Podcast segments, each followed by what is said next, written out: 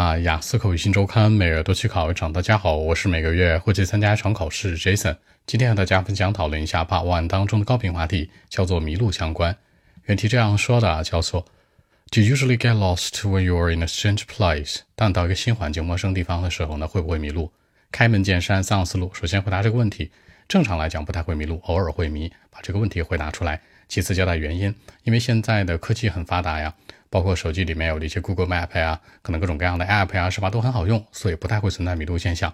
第三结尾举个例子做引导，比如说在开车的时候，或者走路到什么地方，是吧？只要手机能伴随着我，就不会去迷路。这样来看，三者构成回答符合逻辑。首先回答问题，其次带入理由，第三结尾做个引导。OK，那我们一起来看一下。Well, actually, for me, sometimes I might get lost when I'm in a place that I've never been to before. But today, I mean, most of the time. Thanks to modern technology, I can make full use of Google Maps or such different kinds of apps. I mean, I wouldn't get lost anymore. For example, when I'm driving or walking to somewhere, I don't think that I'll get lost at all. I mean, a mobile phone or different kinds of modern technology can be with me. I mean, that's it. 那在结尾呢，之前做了一个引导，就是说呢，当我有一些现代科技伴随着我的时候，或者我的手机说白了是吧，能跟着我的时候，我就不太会迷路，无论是开车呀还是走路。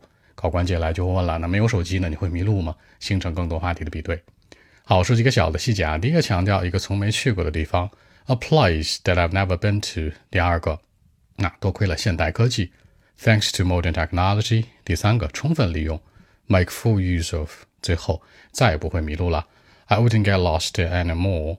这样来看，把一些小的细节带进来，让文章更加具有说服力。好，那今天这期节目呢就录制到这里。如果大家更多的问题呢，还是可以 follow WeChat b 一七六九三九零七 b 一七六九三九零七。希望今天这期节目给大家帮助，谢谢。